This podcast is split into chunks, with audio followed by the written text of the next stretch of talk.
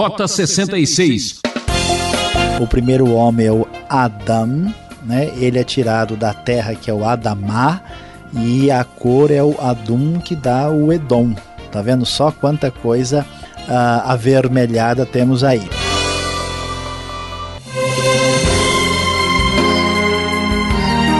Ah, que alegria! No ar, o programa feito para todas as cores. Esse é o Rota 66 o caminho para entender o ensino teológico dos 66 livros da Bíblia. É, você já sabe, estamos na série Gênesis e o professor Luiz Saião vai expor o capítulo 25 do primeiro livro da Bíblia: Classificados e Desclassificados o critério de Deus. No jogo da vida, em que time você joga? Cuidado, hein? Tem muito craque que não é chamado para a seleção. Quais os critérios de Deus? Ele está de olho na sua próxima jogada, fique esperto. Se as coisas estão vermelhas para o seu lado, então ouça essa.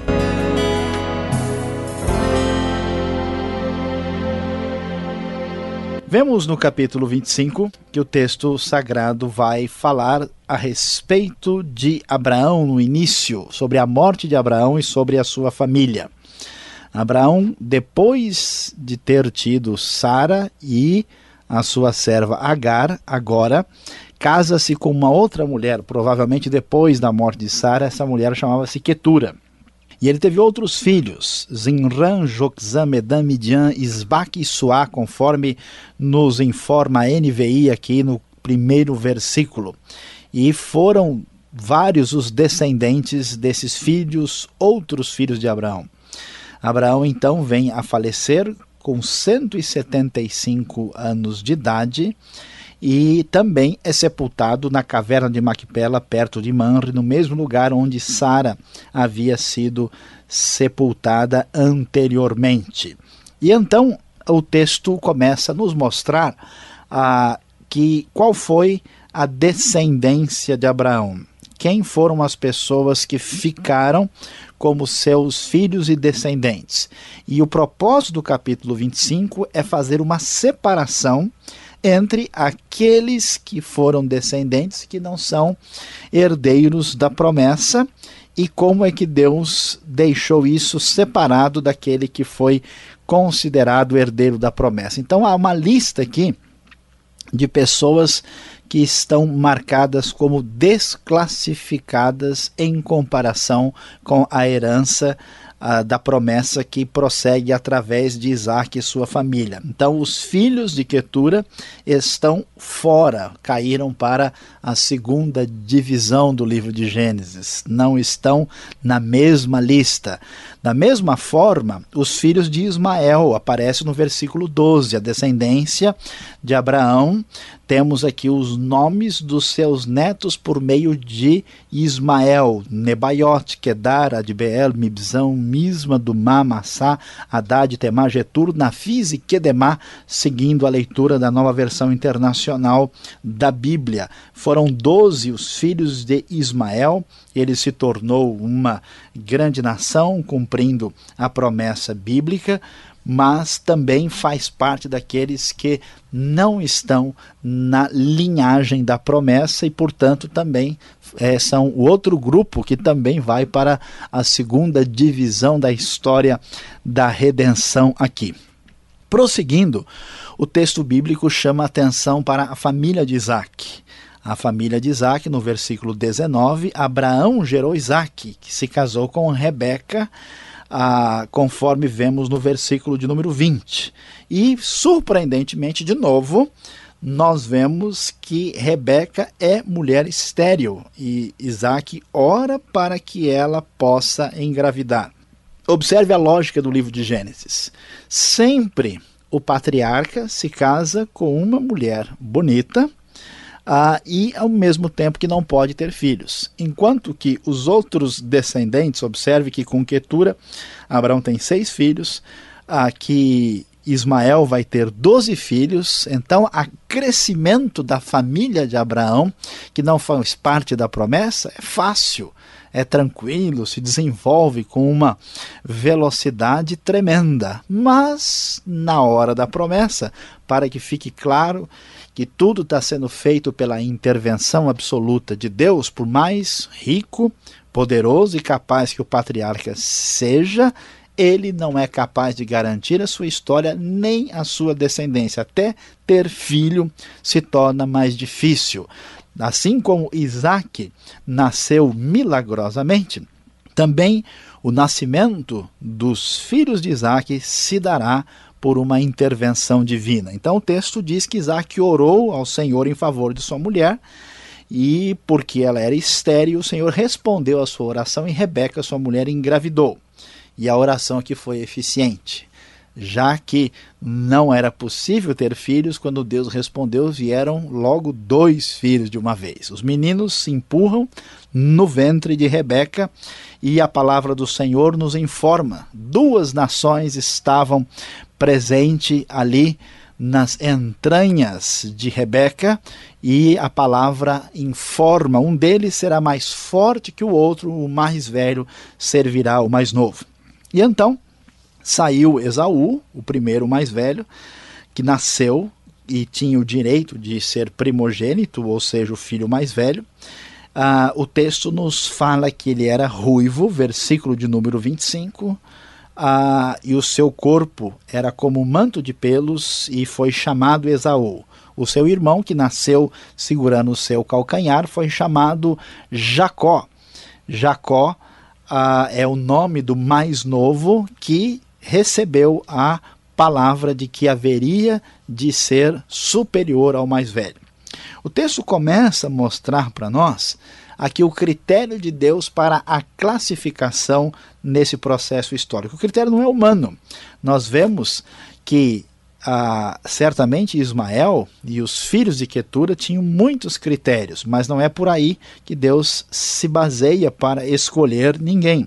Pelo contrário, Deus age de uma forma a surpreender o ser humano, preferindo agir por meios muito pouco esperados e até mesmo surpreendentes. Esaú era tudo o que poderia se esperar de um filho na antiguidade. Ele era um caçador habilidoso, conforme a NVI no versículo 27, e vivia correndo, percorrendo pelos campos. Ele era o filho, inclusive, preferido de seu pai. Era todo peludo, conforme certamente admiram os povos semitas antigos da região.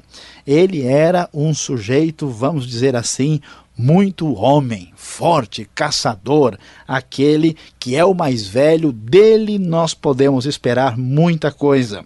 Jacó, por sua vez, já nasceu como segundo, já não teve a oportunidade de ser o herdeiro oficial da primogenitura. Jacó, também diz o texto bíblico, não, ele era liso, ele não era tão peludo, o que era importante para aquela sociedade patriarcal, como seu irmão uh, Esaú. O texto diz que, ao contrário de Esaú, Jacó vivia nas tendas, uh, ele ficava mais próximo de sua mãe, e a palavra divina ainda nos diz que Isaac preferia Esaú e Rebeca preferia Jacó.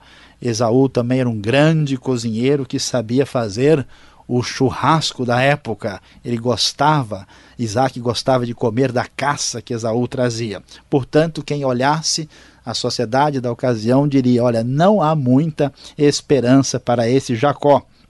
E para piorar, o seu nome significa aquele que agarra o calcanhar ou quem age traiçoeiramente. Jacó certamente é aquele de quem ninguém pode esperar muita coisa. Mas o texto vai adiante e diz que certa vez, quando Esaú estava chegando do campo das suas caçadas e nada tinha conseguido, chegou com fome, Jacó estava preparando um ensopado, um ensopado vermelho. E então a Esaú chegou e pediu e Jacó astutamente disse: Somente se você me vender o seu direito de filho mais velho. Esaú disse: Olha, estou morrendo de fome, de que me vale esse direito? Jacó insistiu: Vamos primeiro acertar direitinho, jure.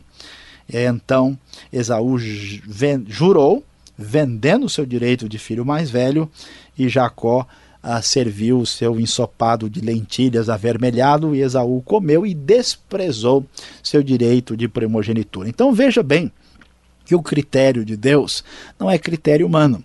Deus não olha para a aparência, Deus não olha para as expectativas da sociedade, Deus não se baseia nos critérios humanos, e aqui nós vemos que, apesar de tudo que Esaú poderia representar para a sociedade da época, o seu problema sério foi manifesto. Esaú desprezava as realidades espirituais. A primogenitura, o direito de filho mais velho tinha um significado espiritual importante. Esaú diz: não, o que importa é comer. É mais importante garantir o sustento material do que pensar em bênçãos de natureza espiritual ou familiar. Isso não me interessa. O que eu preciso é garantir o aqui e agora. Apesar de Jacó ser fraco, apesar de Jacó ter problemas, o que vai se verificar no texto sagrado, apesar de ele não ser de muita expectativa para a sociedade, ter nascido em segundo lugar, Jacó com todos os seus erros, enxerga a importância e o valor das realidades espirituais. Então, o texto sagrado vai nos mostrar aqui que Deus vai continuar agindo na história e que esse processo é um processo seletivo para que a história da redenção chegue até o seu ponto final. Toda a grande geração de Abraão, por meio de Quetura, e também por meio dos filhos de Ismael. São abençoados por Deus, mas não fazem parte da história da promessa. Esaú é a grande esperança humana por meio de quem as coisas vão acontecer. Mas os homens estão enganados. Esaú também não será classificado, ele estará numa outra lista.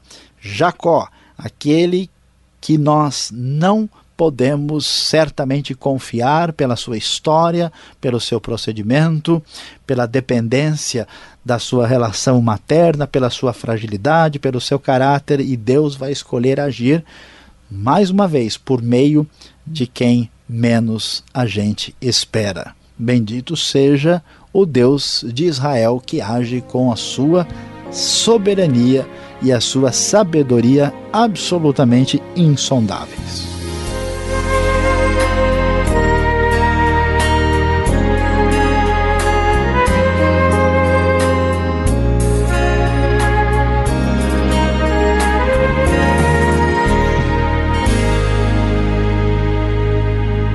Você está acompanhando o programa Rota 66, o caminho para entender o ensino teológico dos 66 livros da Bíblia.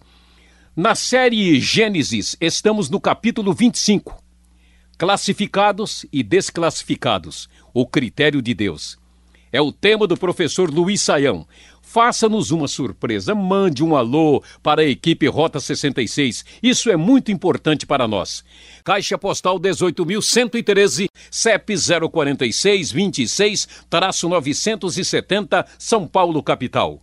Rota 66 tem a produção e apresentação de Luiz Saião, direção e redação Alberto Veríssimo. Na locução, Beltrão, você está ouvindo. Agora vamos servir um prato cheio de perguntas. Você está servido?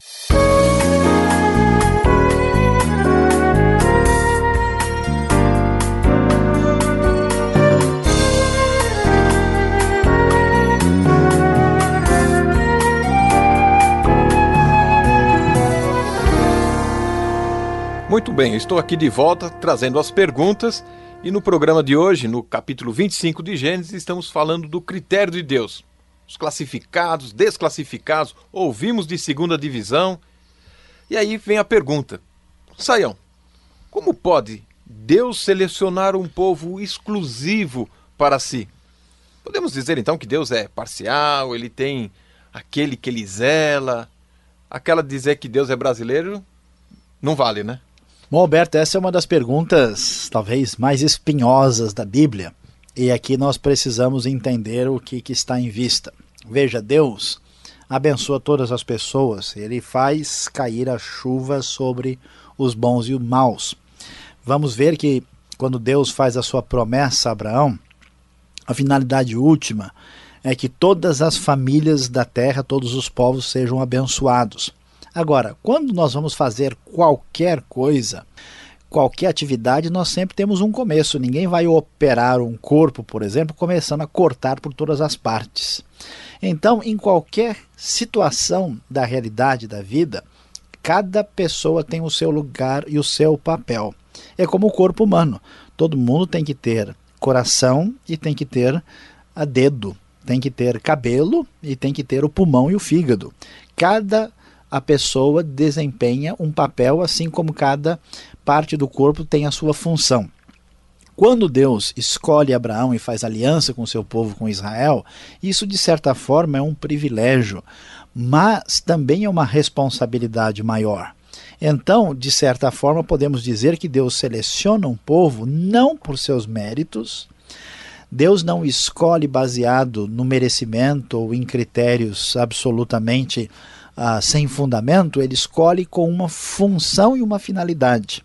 E o propósito final desse povo não é ele mesmo, não é a finalidade em si mesmo, mas sim que esse povo esteja sendo instrumento de Deus para a bênção de todas as famílias da terra. Então, de certa forma, Deus escolhe, sim, ele tem uma relação de exclusividade num determinado aspecto de função.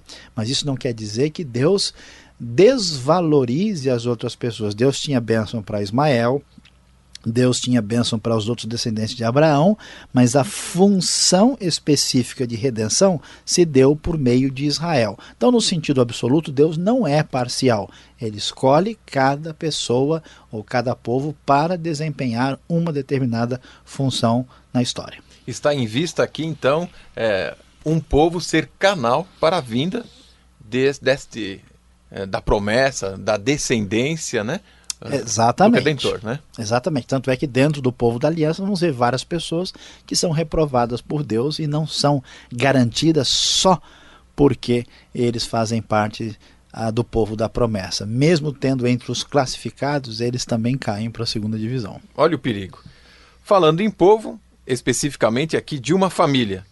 Capítulo 25 de Gênesis, verso 27 e 28, nos mostra que há uma família dividida aqui, Saião. Existe preferência do pai, da mãe. Um parece que é um habilidoso caçador, né? Gosta, né? Uh, do churrasco, amante da, das boas batalhas, enquanto que o outro pouco mais pacato ali em casa, né, ajudando a mãe na cozinha, fazendo sopinha. É estranho isso, né?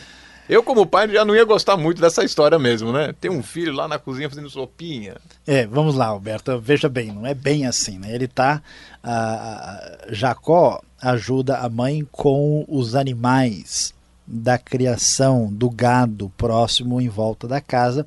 E Esaú é caçador, não é que ele ficava em casa arrumando a cozinha e vendo televisão. O contexto não é bem esse, né? Uh, mas de qualquer forma há uma diferença muito grande. É, é, interessante, o texto faz questão de dizer que Isaac uh, e Rebeca têm preferências pessoais. Aliás, essa preferência vai atravessar a vida de Jacó, depois vai dar problema na vida de José e dos irmãos. Isso é importante para destacar que Deus faz a sua obra na vida de pessoas comuns. Estes uh, homens e mulheres de Deus da Bíblia são gente de carne e osso como qualquer um, não são pessoas especiais. Isso... aí dá uma esperança para mim agora, né? Exatamente, né? não são heróis de Deus especiais, santificados, vindos do céu, são gente normal que comete seus erros. Então a grande maravilha é ver que mesmo pessoas com famílias, com problemas, com dificuldades, são objetos da ação de Deus e Deus constrói de maneira especial a sua vitória, apesar dessas fragilidades humanas que marcam também as nossas vidas. Então, é, essa é a nossa esperança, né? Eu, você, é, o nosso amigo que está nos acompanhando agora, nós temos essa esperança, né? Puxa, Deus trata com pessoas comuns, né? Pessoas como é, qualquer um de nós. Exatamente. Agora você vai me explicar a história dessa primogenitura que foi negociada. Tanta confusão por causa de um pratinho de lentilhas. né? Que janta mais intragável foi essa? Pois é. Pô, não podia dizer, não, aquele momento eu não estava muito bem, estava indisposto. Você não levou tão a sério assim, né? É, o pessoal talvez tentasse resolver com um sal de fruta local ali, né? Mas a coisa não é bem assim. É, essa palavra primogenitura aqui, no caso da NVI, está bem mais fácil da pessoa entender, porque a ideia é o direito do filho mais velho. Né? Então, o que, que, é isso? É um costume, uma prática antiga. Até a própria palavra primogenitura parece, no próprio original, com a palavra filho mais velho, com a palavra primeiro nascido. Então, é um costume da antiguidade em que o mais velho era o herdeiro, vamos dizer, espiritual e oficial da família. Ele tinha direito ao dobro da herança, ah, e era, vamos dizer, o sucessor oficial do próprio pai, conforme o costume antigo. Então a ideia, a esperança é que Esaú tinha tudo para fazer isso. E o texto bíblico mostra que, mesmo ele tendo isso por direito, o seu coração desprezou e trocou isso por um simples prato de lentilha. Agora, hoje a gente tem uma, às vezes, uma uma maneira de pensar que tanto faz o que a pessoa fez, o que ela pensa, o que ela fala, isso é secundário, né? Mas na Bíblia é sério, o que você faz tem reflexo, né? Ah, com essa atitude, Esaú apenas revelou que estava no seu coração. Ele não estava nem aí para essa realidade familiar e espiritual. Ele era um homem voltado para o meramente concreto e material. Então ele se mostrou incapacitado para herdar essa benção, essa benção perdida por ele, herdado por seu irmão Jacó, que não tem credenciais oficiais, mas que entende espiritualmente a validade daquilo. Então, por incrível que pareça, as coisas importantes começam por prestar atenção nas coisas pequenas, né? não em coisas simplesmente grandiosas e extraordinárias. E você aí, prestou atenção nessa? Para terminar, então, eu quero saber sobre este colorado que aparece no texto. Esaú era ruivo, certo, Saião? O prato vermelho, né? Por que tanta uh, ênfase nesta cor? E sabemos que Edom né, tem essa conotação né, do vermelho e surgiu então um povo pele vermelha? O que, que é? Olha, Alberto, é interessante aqui uh, porque a língua hebraica tem até um jogo de palavras com isso. De fato, Edom está né, tá ligado com Adum, que é vermelho, e esse é o nome que Esaú vai receber. É, tem curiosidades aqui que chamam atenção. Por exemplo, a palavra sangue em hebraico é dam, o primeiro homem é o Adam, né, ele é tirado da terra que é o Adamá, e a cor é o Adum que dá o Edom. Tá vendo só quanta coisa uh, avermelhada temos aí. Essa palavra, na verdade, uh, que tem o nome de Esaú aqui, a palavra traduzida por ruivo, uh, ela pode significar até um vermelho escuro perto do, do marrom. Portanto, alguém até poderia dizer talvez ele fosse moreno. Ou quem sabe uma cor graná. É, é, talvez, né? mas... Mais sugestivo. É muito provável que não, porque uh, todo o contexto, como você disse, é colorado o suficiente aqui, então é provável que ele fosse realmente o ruivo ou muito perto disso.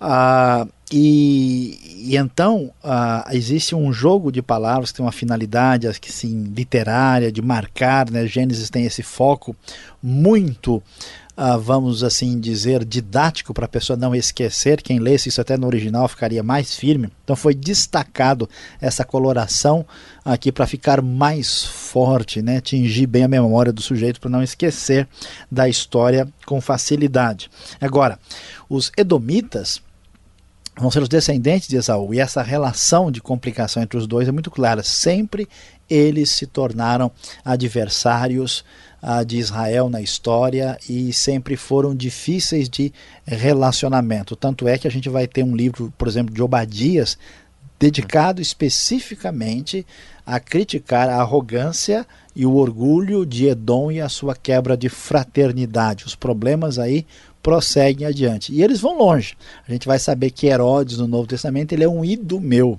né, que está relacionado com essa herança edomita que depois vai desaparecer, mas atravessa os anos numa relação difícil, assim como começou.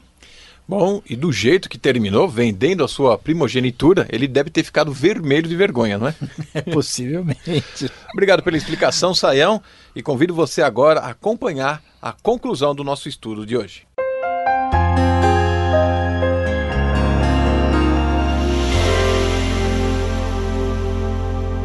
Nossa aplicação de hoje de Gênesis capítulo 25, quando falamos sobre os classificados e desclassificados, o critério de Deus, leva-nos a pensar na importância das coisas pequenas. Geralmente nós aprendemos a valorizar as coisas a partir do critério da sociedade. A sociedade valoriza pelo o que se vê, pelos critérios humanos, por valores que são consenso na opinião dos homens. Aqui na Bíblia vemos que Deus não enxerga a coisa ou as coisas como os seres humanos. Ele valoriza outras coisas que não têm valor para os homens. Aqui nós vemos que Esaú é o principal reprovado aqui em Gênesis 25 o que está bastante definido pela sua atitude de desprezo a algo aparentemente pouco importante, seu direito de primogenitura. Quando você pensar na sua vida, valorizando o que você quer fazer, lembre-se de que pequenos problemas se tornam problemas enormes e sem controle. Valorize as coisas espirituais, valorize a honestidade, valorize as coisas que têm fundamento eterno, que são talvez pouco importantes para a sociedade, mas que certamente vão fazer a grande diferença na sua vida. Lembre-se, dirija-se pelo que Deus diz e não pelo que os homens pensam que tem valor.